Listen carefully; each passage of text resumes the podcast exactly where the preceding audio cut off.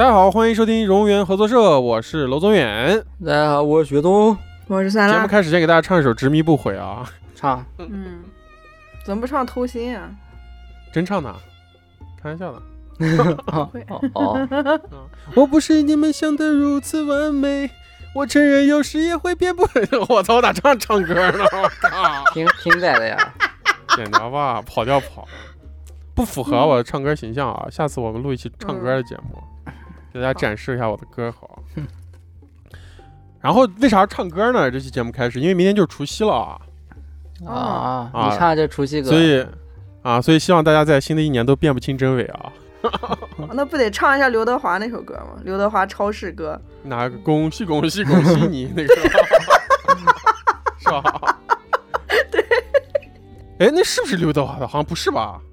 就是刘德华，哦，我以为刘德华都是那歌那样子唱的。我会我我会学刘德华，我的老华家是吧？刘德华是那种。哦我一开始练习，开始慢慢着急，着急这世界没有你 我操，像啊！牛逼！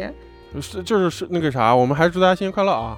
嗯，新年啊，快明天啊，明天出去，然后再给大家讲一下啊，我们今天这期更完，我们就放假了啊，放两周，好吧？嗯，放两放两个年。啊，我们上一期聊到哪？聊到这个那个受害者联盟是吧？刘德华也是啊，刘德华也是受害者联盟的一员。哎，刘德华是不是只演过一部王家卫的戏啊？不知道哎，没没没没没，好像我印象中就是《阿飞正传》吧，他好像再没有演过别的王家卫的戏，应该是。可能就是被那个世这个世界上没有完美震惊到了吧？可能。吓死了！这是 他是哎演《旺角卡门》啊？哦，哦旺角卡门哦，旺角卡门是不是有张学友？不记得。就是那个吃屎啊你不是也张学不就是出自于旺旺角卡门吗？哦，学有食屎是吧？啊有食屎。给大家科普一下啊，卡谁啊雷那个表情包可是那个乌蝇哥那个表情包出自王家卫电影《旺角卡门》的嗯，啊，好像没有哪个演员只演过王家卫一部戏吧？就那几个大佬里，我还以为刘德华是呢。金城武啊，金城武演过就演过《堕落天使》是吧？重庆森林。重庆森林里面有金城武，哦哦，对对对对对，好羡慕他们嘛！我也想演一部王家卫的戏，嗯，我也想被王家卫想演害一下什。么样的角色？我想演，我想演那个二零四六里面，呃，二零四六还是二零四八，二二零二三，，二零四八 还是二零二四，二零四八那个游戏是吧？我想演二零四六里面的木村拓哉，你你直接说你想演木你想演木村拓哉？我想当二零四六里面的木村拓哉。是吧我想在王家卫电影里面跟王菲谈恋爱，好吧？演那个《重庆森林》里面的梁朝伟也可以。那你直接跟王菲谈恋爱不就完了？就是啊，新疆人应该有点优势啊，是吧？啊，我不知道，新疆人优势已经过去啊了。说不定 新疆人已经被王菲拉黑了，是吧？行吧，我们回到《繁花》啊，嗯，嗯，那个我看最后那个就是我们前期聊的那个关于这个片子主要想表达一个点，我就是他最后彩蛋也说，就是我觉得他想表达就是有一个词叫做那个空门，嗯，就是大概就是他引用一下那个导演说的话，他就导演说过一个话，他就说那个花日花无百日红，来，嗯，我看下这个话原人无在少年，人无在少哪年，还要擦？哪有？啊？不是是没有啊花人无在少年的前一句是花有重开日，啊，不要 不好意思硬接啊。那个那个花无百日红，来如春梦不多时。然后去似朝云无觅处，就这种，就是他的意思不是咋咋没对仗？不应该四句空门在吗？我感觉 他王家卫说了一句话嘛，又不算是诗咋的，啊，就就是啥意思啊？就是反正大概意思就是说那种一切就是都啊，空门的意思是空门的意思跟这个不一样。我先说这句话的意思吧，这句话的意思就是说，他就说一切都将过去，就是所有东西都会过去的，嗯过客嘛，对，然后过去的就都将变成那种美好的回忆，就大概是这样的一个感觉。空门好像是《繁花》里面一个台词里面一句话，那个这个台词上面写的是那个男女之事，来呃源自天时地利，差一分一厘就是空门。哦，我记得这句。嗯，这里面大概就是也是嗯，我我我我我咋突然想到一个特别王家卫的台词，但我又不确定这个这句话是不是王家卫嗯电影里面的、嗯，啊？我们说好一辈子，差一秒一分钟都不是一辈子，是不是？不是，这是那个谁？是一代宗师里面的吧？不是，啊这是那个谁，那那个张国荣在那那个发那个啥那个哦哦，《霸王别姬》是吧？《霸霸王别姬》啊，在那边跟他 跟他跟他那个跟他跟他那个，也有关系，也有关系，好吧？有点有啥关系？搭上一点，不是张国荣说的吗？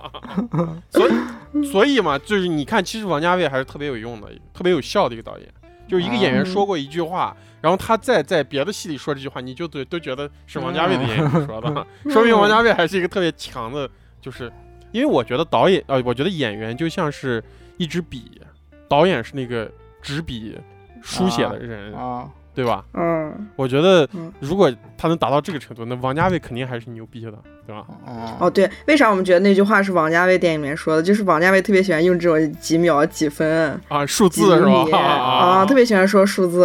然后那个片尾彩蛋里边，那个王家卫他自己引用了一句自己的话，他呢他说，嗯，他说在我的电影里《一代宗师》里，然后他说二公最后讲了一句话，就是他自己引用了，他说所谓的大时代，那个什么，嗯只是只是一个选择，或去或留。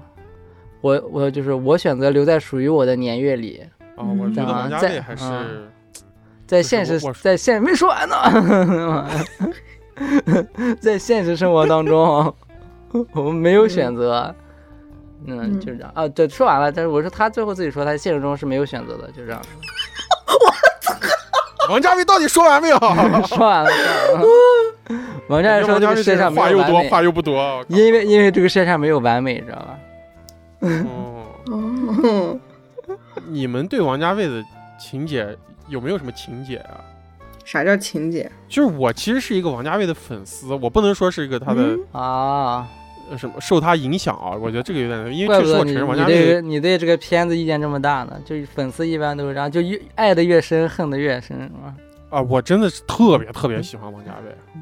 我觉得曾经啊有一个阶段，就是呃文青这个概念被大家群嘲的时候，其实嗯就是我觉得我相信有一些人是不敢承认自己喜欢。那你为啥没看过《摆渡人》啊？啊，不敢看？不不敢看说实话，你看过吗？嗯，没看过。没有。啊，我觉得我们不如聊会儿王家卫，是吧？我相信，哦我觉得酸辣应该也看过点王家卫的东西。我也特别喜欢王家卫。啊，我太爱王家卫，啊我家里贴好多海报，可能有一半都是王家卫的电影。嗯，我上大一的时候有一个别的那个读读艺术的同学，他要写期末的一个论文，然后要写一个什么导演，然后他让我帮他写的为啥让你帮他写？啊，我就去图书馆，我只翻了一周书，给给他就写的王家卫的关于王家卫的论文。写了一句啥？念念不忘，必有回响，是吧？我操！写我们都是小小尘埃，我靠！你他妈是人吗你？我靠！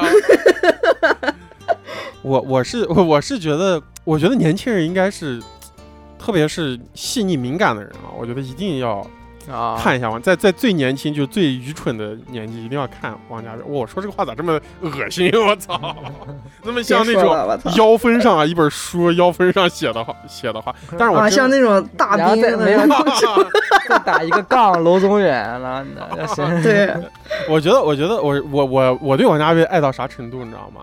就是我、嗯我们在双人成行里聊过，我不是曾经有交过一个广东的女友嘛，啊，嗯，我我让他给我读过一段王家卫的台词，我用手机录下来你就想利用他嗯。给你读王家卫台词是吧？就是 但是就就我记得我当时就让他读的就是那个最王家卫最著名的那个台词嘛，凤梨罐头嘛。啊，但是就是我觉得王家卫真的是一个他对于边缘人的刻画啊，就真的是特别的准确且极致。嗯。嗯我觉得我我觉得其实就是空门，刚才雪松谈的那个就是空门的那个。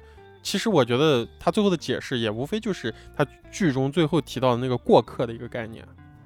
嗯，我觉得其实王家卫大部分的戏都是讲这个的。嗯啊，就说白了就是谁没了谁不行啊，对吧？但是这个里面其实是有很多就是微妙的情绪可以挖掘的，我觉得嗯，就是人心里那种小小的骚动，那些失落，那些喜悦我觉得王家卫特别厉害。但是我其实也承认啊，确实王家卫的电影其实好好多我都看过好几遍，但是确实还是有好多我看不懂的东西。嗯我觉得我王家卫，我自认为我看王家卫电影我看懂最多的一部嗯就是《阿飞正传》啊，哦啊，我当时觉得我看哦，这我感觉我看懂了百分之七十，但是其啊实其他好多电影都是百分之三四十，我觉得。啊，我为啥说这个片子是那个王家卫的那个遗书啊？就是因为啊就是嗯因为我感觉就是，首先我臆想的，我臆想到他到这个年龄了，可能就是因为他拍片子特别慢，你知道吗？就是好像这个片子从他买上版权到拍完总共用了十年嘛，然后嗯嗯就是我觉得他呃就是再下一个十年，就是也没有说不好说吧，就是比较比较耗耗耗费哎，神费力王家卫多。大年纪了？不知道，也得有六十多岁了吧？你不知道是粉丝吗？那不是我又不是私生粉六十五岁，六十五岁。啊！我跟王家卫君子之交，就是我觉得他这个东西太耗耗神耗力了，因为因为他肯定是他绝对要就是掌控特别多的东西，操心操心特别多的东西，对对对，而且这样就是王家卫，我而且我觉得王家卫肯定是一个那种啊，嗯。他他所有东西都特别的即兴，啊啊，就就靠靠他那个劲儿的，对，而且我觉得王家卫他是绝对特别纠结，他肯定是一个特别纠结的人。对呀嗯啊，他绝对特别痛苦，然后自己否定自己，然后好多事自己也没想明白，啊肯定有好多这样的事情啊。然然后重拍拍这样这种，他就啊拍一个看一下这样走。不过这这这个真的真这种导演真的就很难很难再真有了，王八蛋啊！很难再有了。然后然后就是王家卫，他不是上海人嘛，然后嗯他五岁的时候就跟父母，然后就是就是移民去了香港，然后最后然后再去美国。所以他所以他对上海的认知就停留在他五岁的时候。我是这样我我跟你讲，我我觉得我看《繁花》啊，我、嗯我看《繁花》嗯前三集看到第五集的时候，我才反应过来，我说啊，这九十年代八九十年代的事我看我就觉得是民国的上海。我倒是这样觉得，哦我我倒是反而哦觉得他所有拍的港片都是在拍上海。我是哦我是有种我是有种这种感觉，我感觉好像他拍的所有那种香港的，就是他拍那种光影，他那种就是那种那种嗯。就是那种调度，然后那种那种光影的那种感觉，然后那种虚虚实那种结合东西，我感觉他好像就在拍他就是他脑海中的上海，好像感觉他一辈子在拍他脑海中的上海，然后他最后终于拍了一个，最后还行，然后他反正就是拍就是拍，那最后终于拍了一个就是上海，所以我感觉这部特别像他的遗书，你知道吗？哦，我是这样觉得，我我是觉得我是觉得王家卫记忆中的上海。你往后往前推六十年，上海还达不到 他在之前那些港片里面繁华的，嗯咱们都不用说繁花。如果雪宗嗯说，那我们就想一想《阿飞正传》啊啊，那个堕落天使那种。对对，嗯我觉得他他他应该特别小吧，应该十岁十来岁就去去香港了吧？他五八年出生的嘛，五岁去的上海嘛，那就是六六三年嘛。啊，我觉得那五时候岁去的香港，啊，香港对啊你刚说五岁去的上海啊，哦，我觉得他那五几六几年的上海啊，那应该呃六几年应该是农田 啊。对，我觉得六几年的上海应该是电影最后一个镜头，保总在那片稻田里面那种感觉。啊、嗯对，所以说所以说，其实我说的他想象的家乡，他想对对，象的家乡。我觉得他一直在拍他想象中的上海，我觉得是这样子的。哦，而且那那个其实而且而且好多人 好多人他不是说那个就是黄河路就是。就呃就没那个样子，但其实我又看了一些最近看了一些资料，就是有那时候当时拍了一些实景，要不他们这样，他们就是说就是像保总那样子的人，就是嗯就我又看一些采访，就说就是采访什么当地居民啊，就上海上海人那样子、嗯。那种老说完全不是这样子的，我看啊，就就说啊，哎要，不是啊，他们都穿那种都穿什么军装，要不然就穿什么那种什么蓝色的什么就别的那样的衣服。然后但是我又海军衫、海魂衫儿，嗯，对，但是我又看了好多那种上海就是九九二年左右的照片，就是里面的确有好多那样就是像保总那样穿着的人也特别多黑风衣是吧？对，也西服啊、黑风衣也特别多，然后还有那种九几年那种黄河路的那种影像，然后也是就是跟电影电片那个影片肯定是它加滤镜，它会让它看起来就是更漂亮一些。但是、嗯但是那种嗯霓虹灯就是那种像香像那种我们在看那种香港电影中那种那赛博一样那种那种凌凌驾于路上面上空飞那种霓虹灯，其实是有的，就是就是那样子的。对，嗯因为毕竟我毕竟就是在中国的战前，嗯。其实上海的金金融本来那时候的上海就是超越东京的，嗯。啊，我觉得肯定是这个应该是霓虹灯这块应该是嗯，有了，但是嗯。我还是想说一下为啥我不同意你觉得王家卫的那个嗯，所有的香港片儿都是嗯。拍他在想象他拍他的上海啊，我觉得。嗯。要不然的话，我得解释一下，不然显得我是一个否定性人格啊。我我我，因为我是觉得啥呢？就是王家卫在他拍那些香港电影里面有一个，我觉得特别，嗯、特别重要的一个元素是那个上那时候的上海可能不具备的一个东西，嗯呃，嗯就是有一种特别强烈的摩登感。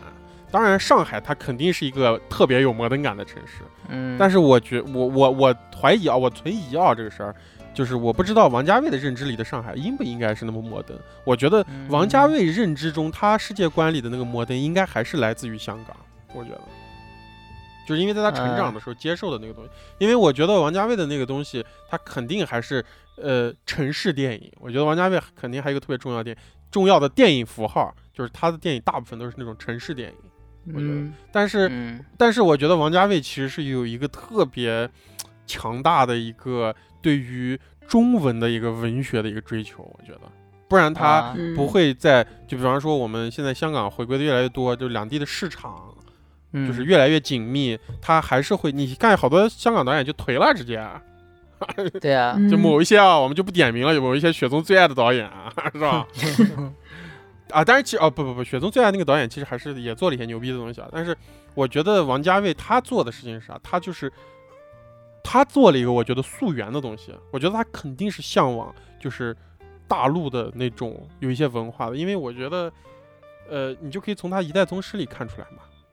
嗯一个香港人想去做一个这样的事情，那《一代宗师》嗯讲的是啥？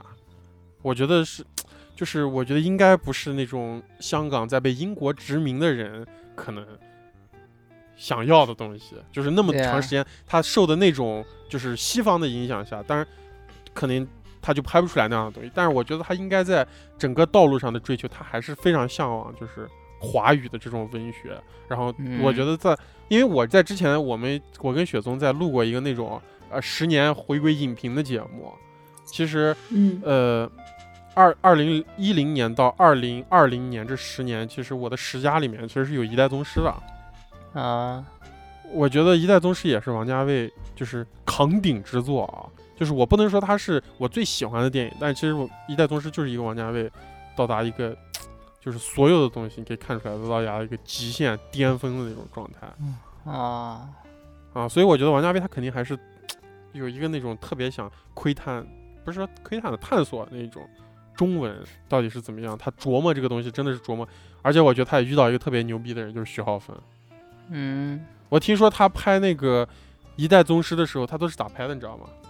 嗯。就是他拍拍拍，他下一个镜头不知道咋拍了，然后他跟徐浩峰说：“哎，你再给我一句话，你再给我，我都无法想象他随，便说一句话是吧？就是你给我一句话，我嗯我就可以拍下一个镜头。我觉得太牛逼了，但是我也无法想象当时那个镜头前那个演员 啥心态，心想完了，我操，就那种感觉，你知道吗？又要重拍了，对，因为我当时也是看到，就是呃，王家卫有一个御用的翻译啊，就是他是啊常年居住在澳洲的一个人，一个女性啊翻译，嗯然后一直在翻王家卫的电影。他每次翻王家卫电影要翻半年到一年，啊就翻译成嗯外英语版，你知道吧？然后他翻到《一代宗师》的时候直接疯掉了。他在纪录片里就说说，哎，念念不忘必有回响这句话，我应该咋样子让外国人感受到这句话是啥意思啊？对呀，你知道吧？我觉得这就是他还是到达了一个，就是把中文的那种独一无二，就是做到了一个让大家就是那种美感啊，就是真的到达了一个，就是这就是中文，你翻译不成我觉得就是中文的美，我觉得王家卫是做到了，就是念念不忘必有回响，就中国人那种说话说一半，我觉得太牛逼了，就那赵本山，哦，有的人，哎，有嗯有的人是里子，有的人是面子，面子流血，里子就得接着。嗯哦呦，太骚了！那在王家卫老拍那种就是感觉所谓的空门或者那种一期一会或者怎么样，就是这样的东西的。嗯我但是对对对但是我看王家卫的这个个人就是他不是一个那样有那种人生经历的人，他是个人生经历特别那种，就是尤其是在感情这方面特别顺畅的一个人。我是想不到他为啥会对这种东西我觉得你不能这么说。你看，我不是我我我上次咱们俩录电影节目啊，我就有啊一个特别对你特别疑问的地方，就是我嗯我说你为啥这么相信他们在摄像机前说出来的话呢？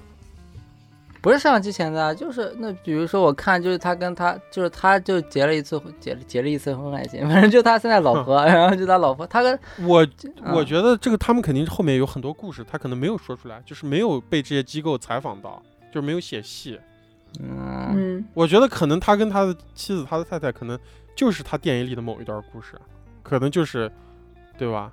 那个嗯。重庆森林里面的王菲和那个谁叫啥哦梁朝伟，对吧？啊，或者是堕落嗯天使里面的李嘉欣反正我跟你们说一下，就是就是明面上说出来的这个故事啊，啊啊啊！就是说他八零年，然后他在读那个理工学院二年级的时候，他在一个牛仔裤连锁店找了个兼职他居然是读理工学院的，理工学院啥系啊？理工学院文学系是吧？然后在那个牛仔裤连锁店找了一个晚上的找找了个兼职，然后晚上收工之后，然后到旁边一个酒吧消遣，然后邂逅了一个戴墨镜的女子，戴墨镜那不就是嗯哎，这不就是林青霞吗？嗯，啊，重庆森林里面的林青霞吗？啊然后他们就、他们就聊聊到了电影话题，就聊得特别投机。原来那个女的是在嗯那个 TVB 当那个就是那个节目监制的，然后他就告诉那个王家卫，就是说他们公司正在招那种导演导演班学生，然后王家卫就是第二天就是报名参加，然后最终也被录取了。然后王家卫就跟这个女的交往了，然后他们就结婚了。哎，那我觉得这就完全就特别王家卫。嗯 哼，哎，我觉得里面有太多没有说的事儿了 啊，还有一个轶事啊，就是王家卫不是一直戴着墨镜嘛，一般都。啊嗯！就是他，就是他说，就是他自己说啊，就是也是明面上说的，就是他说，他说墨镜是太太给他的定情信物，永远不会把它摘下来，焊到脸上是吧？永远不会摘下来，扯淡，这我觉得香港人幽默吧。有可能、嗯永远不会摘下来是吧？嗯，我我觉得你刚说的这个故事就特别王家卫啊，哦。一个那种他刚在牛仔裤店下班打完工，哎，你想一下，金城武当时去买凤梨罐头的那个场景。就是一个没钱，然后在一个烂铺子里打完工，然后又被香港的嗯霓虹灯照亮半边脸，嗯，然后在一个酒吧里面，是不是酒吧？酒吧对酒吧，在一个酒吧，酒吧。哎，你想想酒吧啥灯光？我感觉这就是王家卫全部电影了呀。然后遇到一个戴墨镜儿的女人嗯，哦，啊，太王家卫了，我觉得。但主主要是主要是我想的是因为他他是个特别完美的收尾嘛，但是他的电影全部都是错过嘛，其实。啊，那他其实没有，可能中间有有有过一些什么事，比如像淘淘那样的，对吧？对？吧？也而且因为因为我觉得他其实还是，我觉得淘淘这个角色也蛮有意思的，我对就是他可能我也挺喜欢淘淘这个角色的。对他其实嗯。也是蛮真诚，然后但是你说他可能是有一些污点啊，啊，就是但是我我觉得照王家卫以前九十年代的时候拍这戏，可能就会让他出轨，哦。但是嗯，但是我觉得他到这个年龄，而且再加上我觉得可能也有一点就是审核的原因啊。其实我说这个审核不是真正的审核原因，嗯，就是嗯因为我觉得王家卫拍这部戏，他最终想达到，我这都是我觉得啊，就就是他最终想达到一个感觉，其实我对这部戏里面，这部戏里面没有坏人，没有做真正的，就是他们所有人做的所谓的坏事，他只是立场不同对啊，啊，动机的原因。那但是我觉得可能。如果他真的迈出那一步跟小阿嫂的话，他可能就是一个真正的坏人了，他是有一个道德的污点的。嗯嗯对吧？其实这个戏里面大部分的人是没有明确的道德污点，就是那种真的是大家完全不能接受的道德污点啊。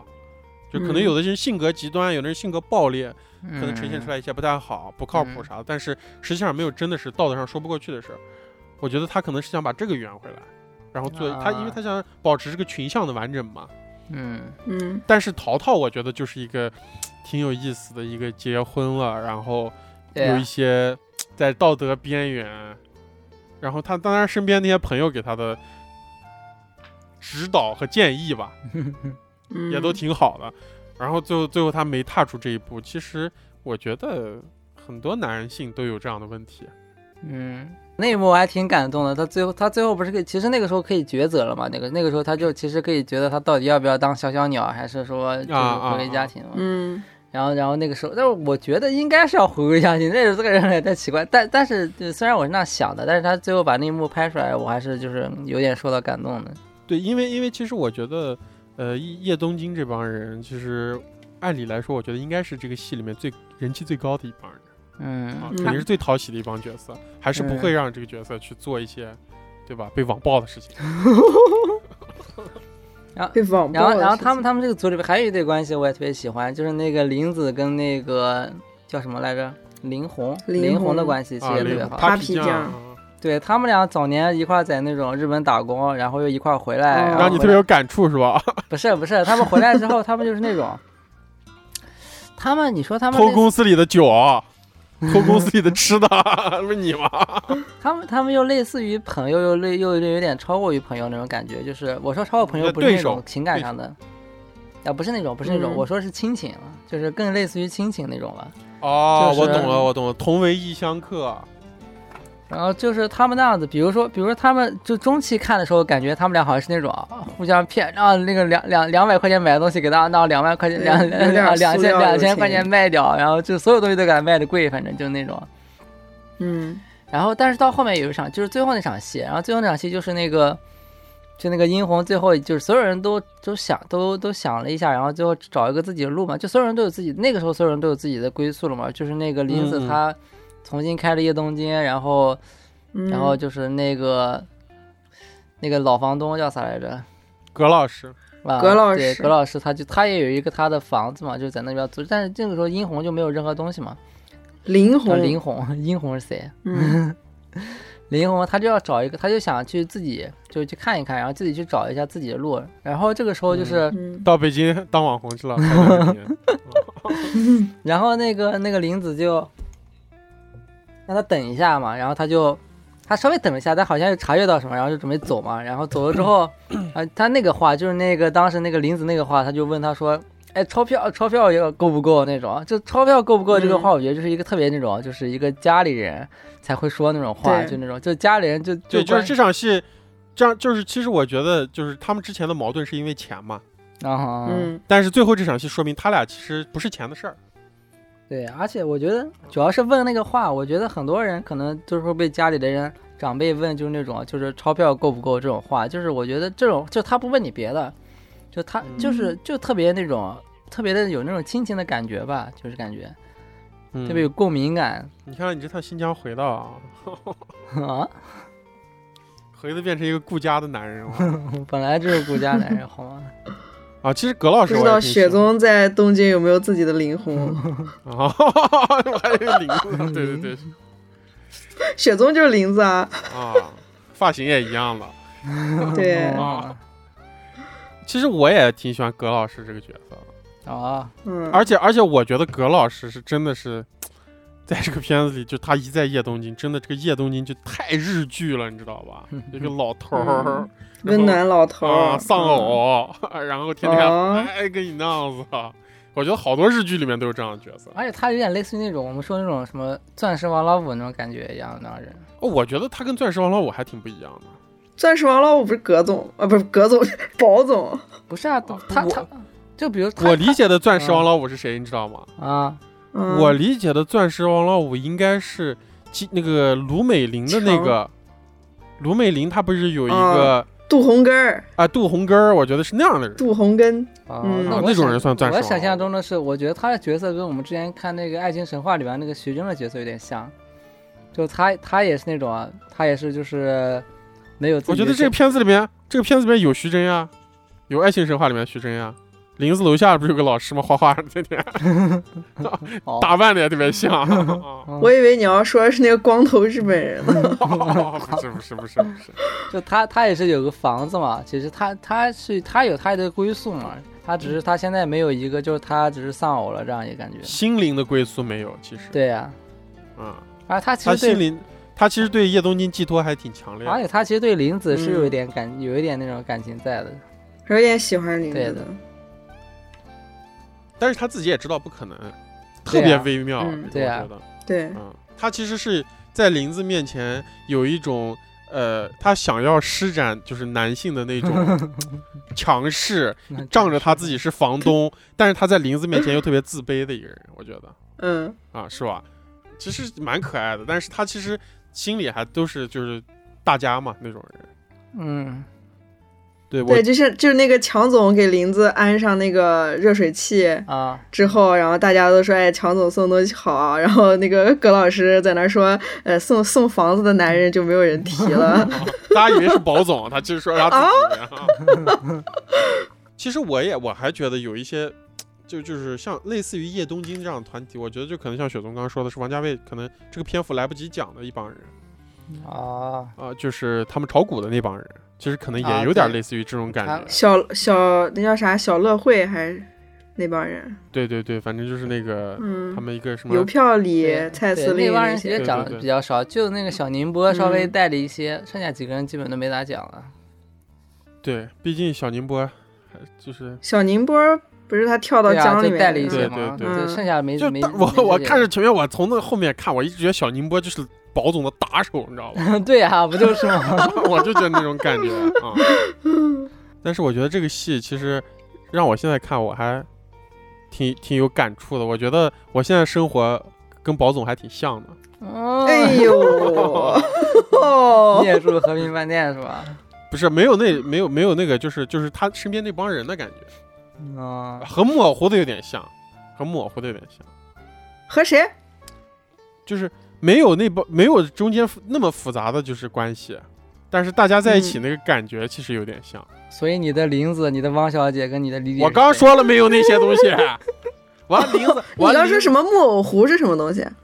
没有说木哦模糊，就是哦哦这个我说的这个相似是一种特别模糊的相似，你啊，知道吧？哦，特别特别 sentimental 的一种相似。嗯，我刚没没听你没听懂你说这个模糊的时候，我脑子里面已经给你安排谁是林子，谁是谁。安排了，你就你就是我的林子，哎呀，滚吧！我想的是你那些你们苏州帮的那些人。苏州帮的，我们苏州帮的人没有单身女性，好像。不是，比如说那个于野，就是你的 哦，你还想都是男人是吧？哎呀于野肯定是我的强总呀！你的强总问，你的强总，啊，我的强总。你是宝总，那我是谁？我是葛老师是吧？不是？然后爷叔跟多多就是爷叔都跟爷叔都跟你说了，要有主人翁意识，知不知道？我觉得，我觉得真的，你要真让我对位一下，我觉得其实于野有点像我的爷叔哇，于野像你的爷叔啊，啊，但是他又有点像我的强总，嗯就还是爷叔多一点，我觉得爷叔多一点啊。然后谁是你的汪小姐？多多是我的淘淘嗯，多多是你的淘啊，淘。多多是我的淘淘。啊！哦哦，哎，不是我，我跟你说，你既然你说到这儿了，我想说，我不知道这个能不能剪进去啊。啊。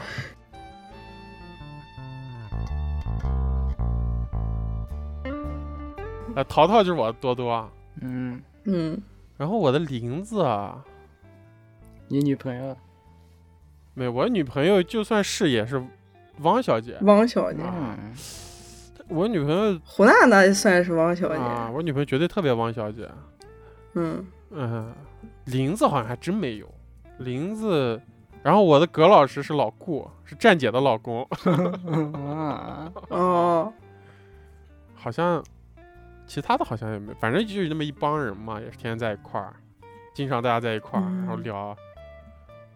所以就是我看这个戏，我当时看最后一看完最后一集的时候，我当时想了。我就开始对我的那个十五亿的计划开始有点忧心忡忡了，你知道吗？我要是拿十五亿。我真他妈成保总了，我跟你说。就是哎呦喂，我我当时记得咱们聊十五亿的时候，其实我的顾虑，其实在这部戏里面还有一些体现，嗯，对吧？你就真的是给钱也不行，不给钱也不行，你说给谁钱知？道吧？就是身边的、你身边的所有人，我当时其实就想到这个问题，你给钱也不行，不给钱也不行，就你真的要有十五亿，你跟大家就是共享财富的时候，你真的要很谨慎。呃但但这里面还挺好的，他其实没有共享自己的财富嘛，就是他跟他咋没共享？他咋共享了？我觉得啊，在那个语境下，哎，你想那个啥年代，他给汪小姐买辆凯迪拉克，啊，这个嗯是他们有那个另一层关系了。我说这个，我说的共享财富是那种，就是你施舍他那种的。我觉得更不行啊！哦呦，你你看，你让你让啊那个你让宝总啊给强总施舍点财富，你看强总啥反应？强总咋反应？啊 强总更要干脸啊 啊！他说我要用股市把你这些钱弄到我兜里，你知道吧？嗯，对，所以我觉得就是就是这样，就是人性还是蛮复杂的。啊，但强总这个人，他其实他是一个，他按逻辑，他的确是一个，他不是一个坏人，他的确有他这个目标。但是我总感觉在这个剧里面，感觉他像有失心疯一样，你知道吗？就那种 失心疯不至于吧？我还能蛮能我总感我总感觉他就是因为，因为我觉得可能他放不下吧，因为我觉得，因为我觉得时候有些时候就可以放下，就就过去，然后大家就就行了，然后强总就他就要把那人搞死，你知道吗？就是咬而不放、嗯是吧？啊，对，呃，我而且确有实是啊，点我偏执的。对我觉得真的是，就是他跟林子这段，抢走结果最后竟然是为了林子，我觉得啊，真的把我吓死，我觉得没必要吧。而且我觉得他对林子，他对林子没那么强的感情。呃，在如果他真是那样子，比如他林子不是突然回国了嘛？那如果他这样，他真嗯那样子的话，那他回国的话，他为啥不先找林子？他为啥还要先跟他老婆结婚，然后离婚再来找林子？那他就先找林子呀。他而且他为啥直接去深圳上？他直接来上海发展，然后找林子就完了呀？非要发发展，然后两个离婚，然后再回来。然后嗯 哎，那你们有有一个角色你们没提，其实我觉得也是用了一些篇幅的聊这个角色嘛啊，说这个角色，杜鹃、嗯雪芝，哦，雪芝，我觉得这个角色是宝总爱的比较明确的一个角色，哎，这个演这个嗯演员是不是演那种前女友专业户啊？反正是超模。他不是模特吗？感觉他感觉他感觉他啊他就是一个呀，来一个那样子，你前女友，哎呦那样子一个前女友，演别人的那种白月光那种。啊哎，你们觉得嗯你们觉得这个雪芝这个角色会不会让强总就是啊宝总宝总，呃，抛弃一切？就如果他回来，宝总绝对会抛弃林子和王小姐。但你们会觉得话会不会这样？但是有个台词啊，就是那个李李跟宝总吃火锅的时候，宝总不是跟他讲那个火锅的故事吗？嗯嗯然后，然后好，然后就是好像李李问他个什么，就是说什么过去还是怎么样，然后宝总他说他没有过去，他说我没有可没有什么过去可回忆的，没有什么过去可那是因为雪芝死了呀。对，因为雪芝死了呀。啊啊死了才说，嗯并不是他不想回忆，是因为没办法回忆。哎哎哦对没有过去了哦，嗯，所所以我觉得啊，我觉你你们觉不觉得？就我觉得以宝总的性格，其实雪芝是他心里啊那女性角哎，色的那我那我还有一个疑问哎，那他当时在那个香港见到那个雪芝之后啊，他嗯啊，不过这也是那个宝总这个逼人的性格，他还是要我觉得男的都是这样子，我觉得他还在蹲男的都是这样子。不是他还在蹲，不是我是我没有说，他还他还在蹲，就是他没有，他那个时候他还是没有表达他的爱意，他还是他没有说我我不，我觉得啊，啊，就是这个挺挺那个啥的，挺符合常规的。我觉得一个男人啊，啊，首先他嗯要撑面子，再加上呢，就是呃，他要控，他有这个控制力了，应该他到那个年龄经历过一些事儿了，他应该嗯在这个剧里到那个年代也三十多岁了。嗯我觉得他应该还是要克制一下自己，然后啊，男的嘛，又有一些成就，然后要在呃前女友面前装一下逼，然后最后嗯哎，我有缓儿，我不能猴急的，对吧？我毕竟确实人家也做那么大生意，对吧？对吧？哎，我们再缓几年，没事儿。而且那个时候雪芝不是说他有他有对象了吗？对，不是，但那个时候嗯宝总他可以说，他说他他可以问，他说要不他要不然，而且他是那样，他说我在香港给你开一个公司，他为啥不说我在上海给你开公司？他为啥不直接让他来上海呢？他这是一种因为，他好像哎不想回上海。不是，我是觉得这就是宝总的一个那种特别虚伪的那种他肯定是想让他啊，他肯定想让他回上海，但是他要表现的，哎，就就我施舍你啊，就是我在上，你想在香港，我在香港给你弄一个公司、啊，你做呀，就这就这种嘛，对吧？他可以直接说我在上海他当公司就完了呀。他当年给林子在上海找门面，是因为他可能那时候能力还达不到，说给林子在东京开一家店。嗯对不对？如果但是给空军开是吧？哎，但是你看他跟杜鹃啊，他跟雪芝在香港，他就可以说我给在香港给你开。我觉得就是就是那样子装装逼嘛，反正 就啊，他也能开。我觉得那个钱的时候在对他来说也不是啥事，你想做啥你就开，对吧？他不跟其他人在一起，就是因为他心里有雪芝。不是吧？我觉得他，我觉得他在雪芝也是在端水，我感觉他就是所有人的端水。哦，我觉得不是，我觉得他对雪芝还是应该是他最后喜欢的人还是雪芝。但是如果我我们把宝总这个角色往好了点儿说，其实他就真的是，呃，爱雪芝，然后他可能对这两个女性角色可能确实没顾及到。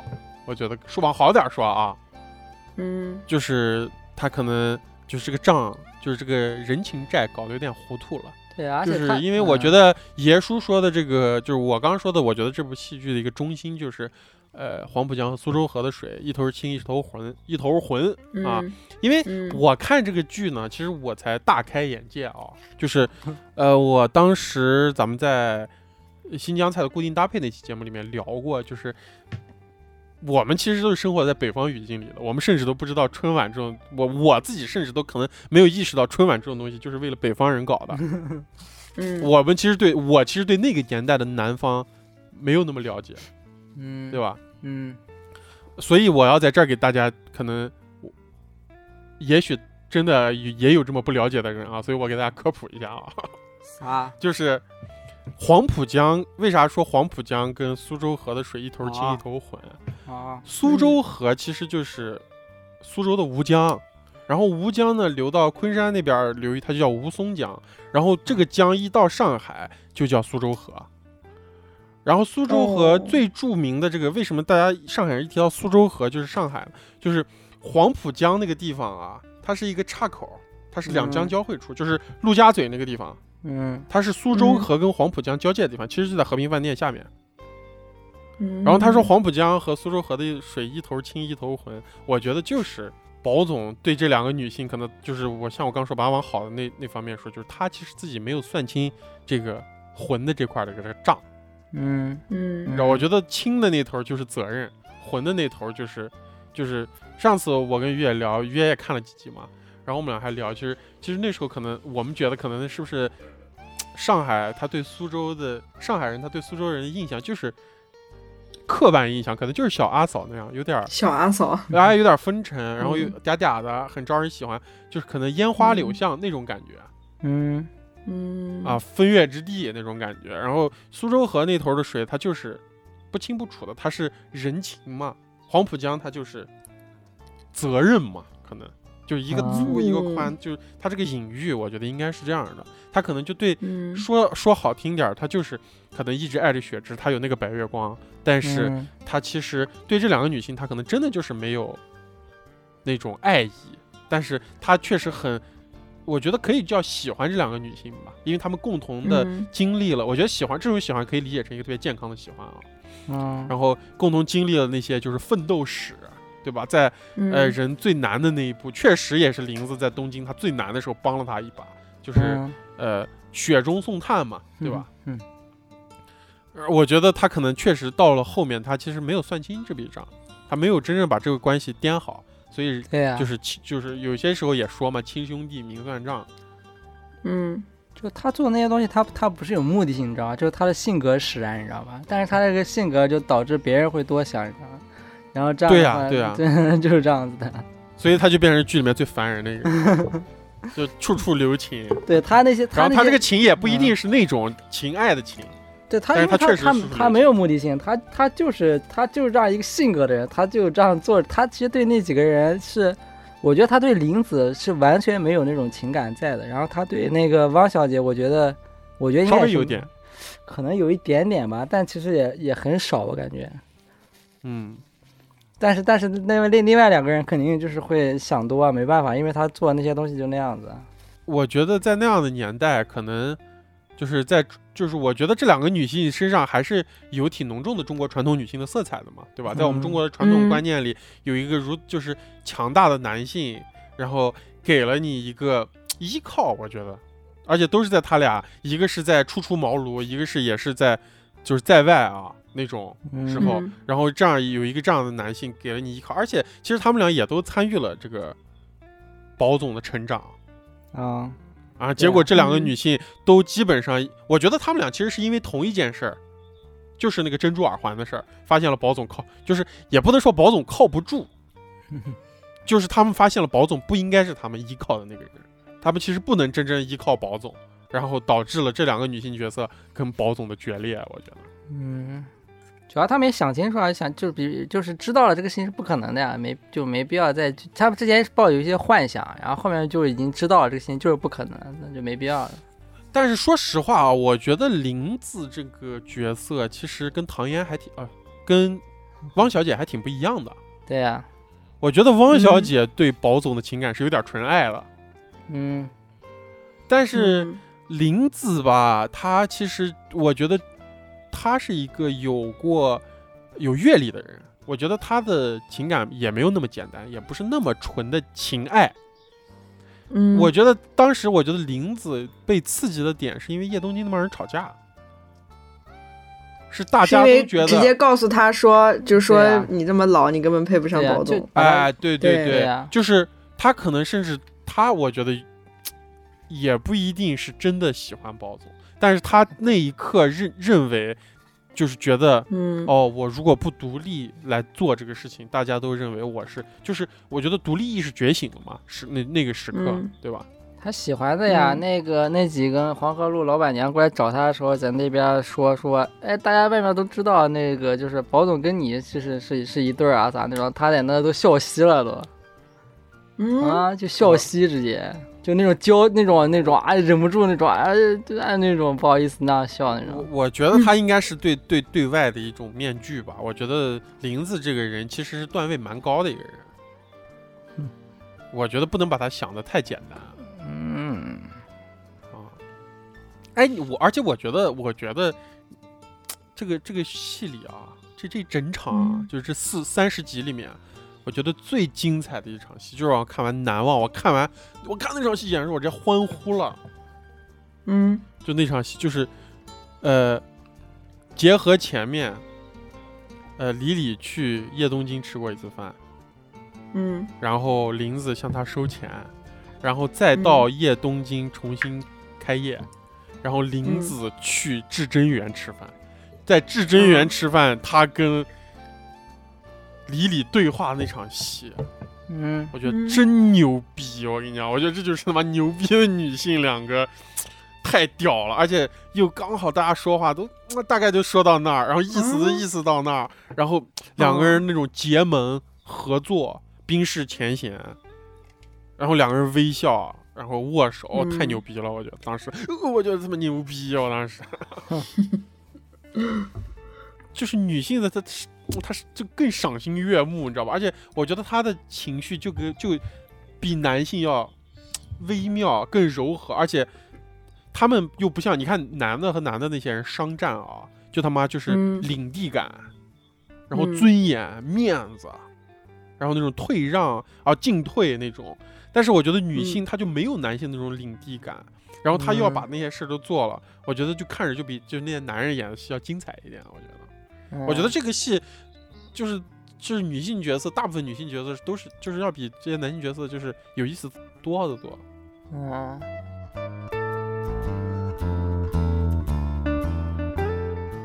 因为因为因为这个电影里面，呃不是这个剧里面，其实他拍了，其实他也有好多做饭的场景，你知道吧？不管是那个叶东京，还是那个哦至真园，都有。他我我跟你讲，说实话，我觉得这就是这个戏的废笔，我觉得。啊，发出猪叫，我觉得那些拍好多菜啊那样的东西，当然它里面有一些意象啊，就什么鱼片啊、鲶鱼这样的东西。嗯，但是我觉得，哎呀，他拍那些菜就那样拍拍拍，干上牛河，就是他在我觉得那个他对那些菜有一些文学上的，就是对剧情的帮助，但是他把那些画面嗯就是没啥意思意义，我觉得。赏心悦目呀，咱这这是个这是个影像作品，让人看一下咋了？让没吃过人看一眼，啊，不行他讲的饭店呀，啊，你让人哎，你让我们这种没吃过人看一眼大王蛇长啥样，行不行？哦行了行了行了，苛刻，我靠！而而且他有他有有一我对这个片子里面的菜，我对这个片子嗯里面的菜，我最后的印象都是一些那样子金碧辉煌的器皿。嗯就是他没有在故事嗯里那样子出现，他在故事里面出现的时候都是，就是呃那个魏总啊，端着啊吃个嗯黄鱼面，你知道吧？就那样子 牛肉面，嗯我感觉没啥特别特别的。然后，但是他拍那些美食的时候特别刻意，我觉得，就比方说拍那个锅中间的炭火，那个镜头用了好几次，嗯，嗯，然后还有那个福建就拍了叶东京开业的时候，他专门像那样子顶位那样镜头嗯旋转的拍了好几嗯次。我觉得跟故事本身没啥关系。当然，我觉得菜是跟跟食材啊菜跟故事是有关系的，但是我觉得那个没啥关系。你还不如啊打开 B 站美食区呢。嗯，那能一样吗？那可是那种香港顶级大厨做的那种啊，听都没听说过的那种啊，那 种那种神菜，嗯，各种神菜那样子的。我我觉得这个就是商业的部分嘛，我觉得商业的部分加上这些东西挺好的，挺好看的。就比如说，其实他那种什么那种找一些商香港大厨过来，然后那样做饭什么那些场景，就是个特别那种商业电影、那种商业爽片里面啊那样那种感觉的东西。嗯，嗯，嗯，就就也挺好的，就让让人看着看着看着开心。他商业这样的东西，商业商业爽片的东西太多了，什么那个强总和阿宝最后那大战古战的时候，我根本就不懂嗯故事，他那旁白讲的啥根本听不懂，根本耳朵直接闭上了，你知道吧？啊，都是还看着抖腿啊，对啊，对啊，商业电影就就啊对啊，就是看那些销售员那些眼神儿啊，你你不懂，但你就是嗨那种。啊，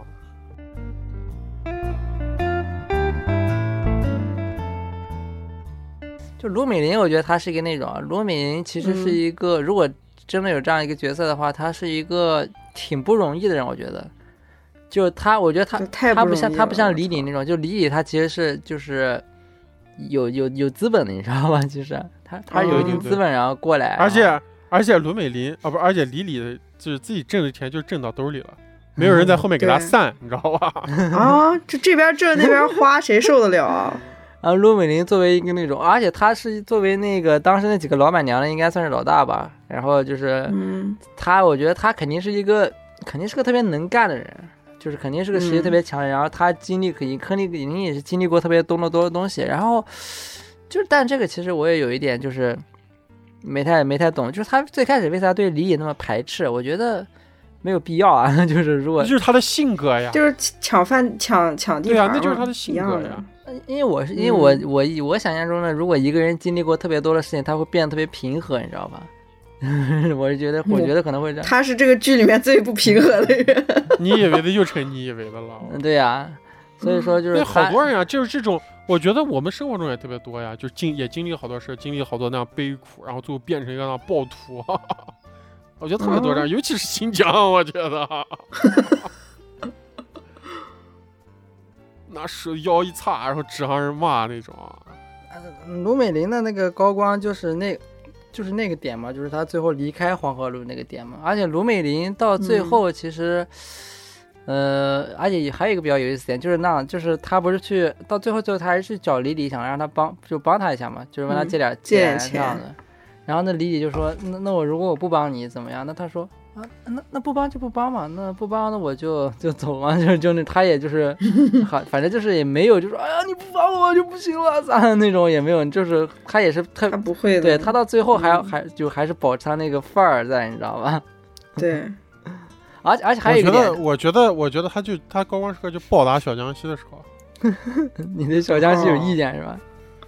爆的，我对小江西挺有意见的。啊，对我也觉得，我觉得这他就是一个满口说着自己什么要努力，要是啥的，想通过一老板然后些旁门左道上位的那种啊，净干那种下三滥的勾当，还觉得自己很正义。那那梅我也不太喜欢不也是这样的人吗？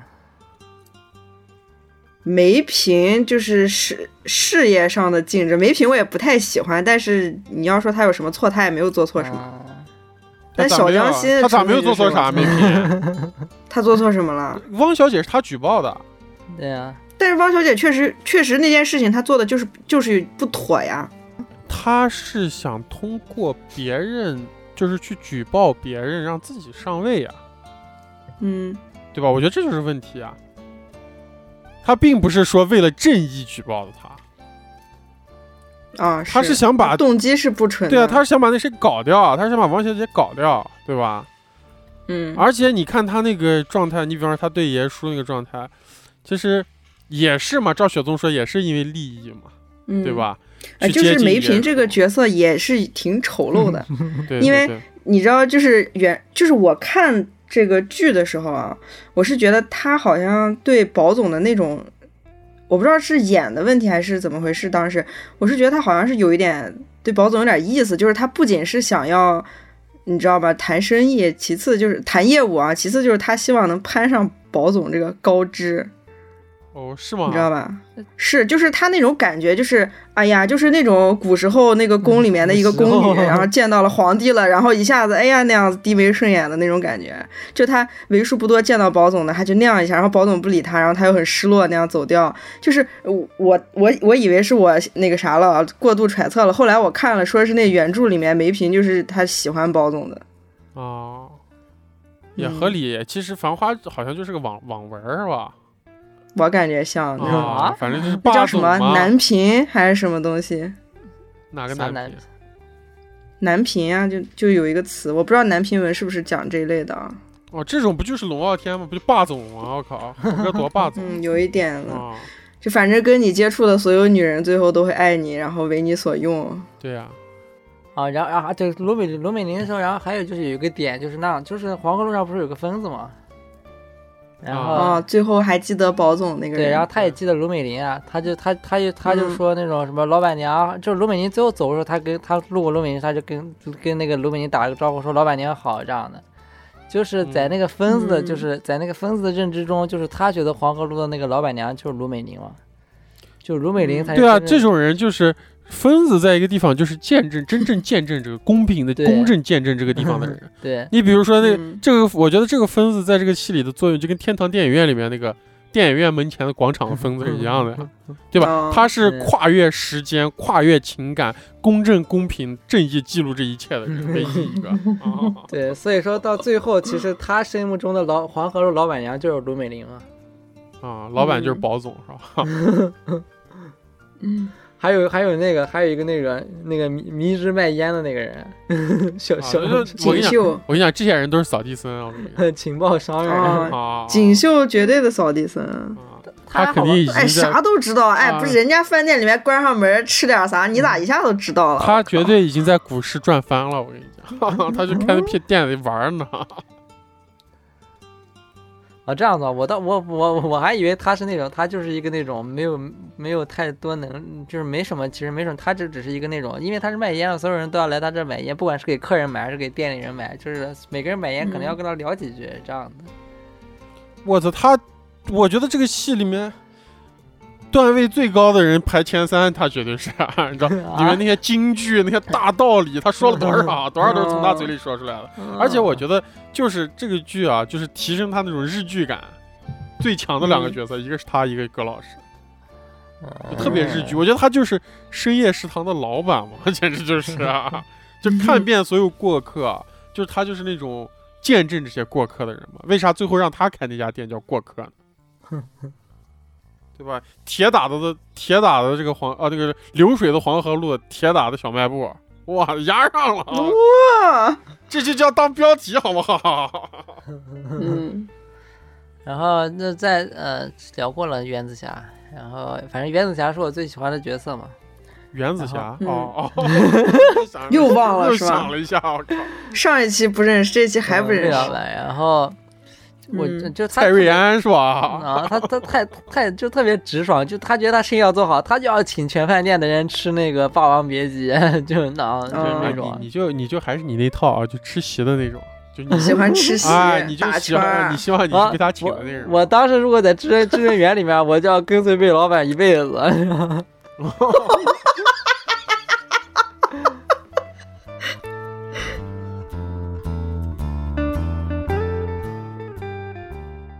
好，行吧，那我们这期就聊到这儿。繁花和王家卫，好吧？啊，好。那个流水的黄河路，铁打的小卖部，好吧？嗯嗯。那我们最后还要祝大家新年快乐啊！新年快乐啊！新春快乐，恭贺新喜，祝大家过好年，好吧？嗯，好。行，那我们这期就这样。哎，新年快乐！我们这期就这样吧，好吧？感谢大家收听荣源合作社，我是娄宗远，我是雪宗，我是三辣。好，恭喜发财，恭喜发财。嗯，敷衍，恭喜发财，恭喜发财。我们的听友群已经开通，您可以搜索“荣源合作社”首字母大写加阿拉伯数字一，或者通过公众号文章二维码添加荣源合作社小助手微信，编辑消息向小助手发送“我要进群”即可。大家可以通过小助手直接与我们交流，添加荣源小助手进群投稿不迷路。如果您喜欢我们，请在各大平台订阅我们，同时我们也期待大家积极的点赞与留言。这一次我执着面对人性的沉醉，我并不在乎这是错还是对，就算是深陷，我不顾一切，就算是执迷，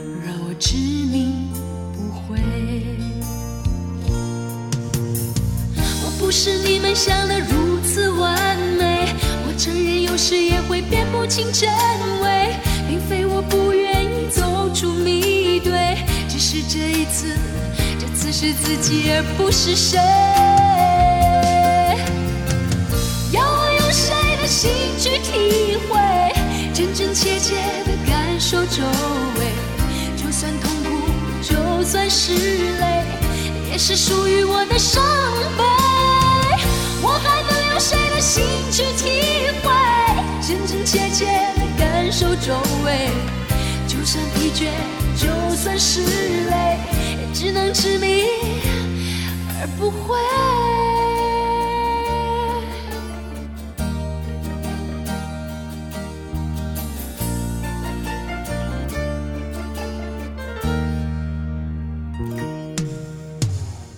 别说我应该放弃，应该睁开眼。我用我的心去看，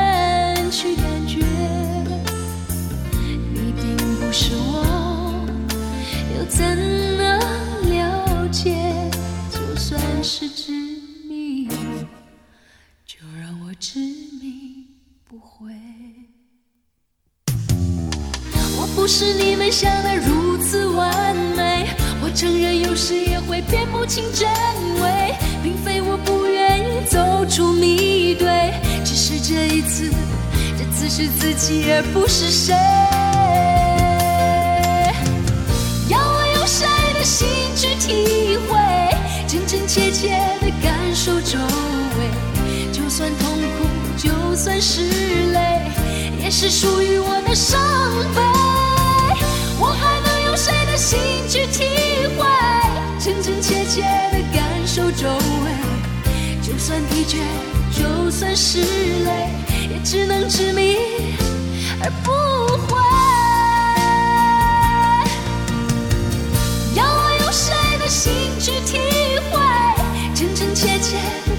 受周围？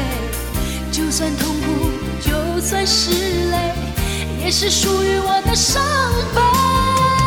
我还能用谁的心去体会，真真切切的感受周围？就算疲倦，就算是累，也只能执迷而不。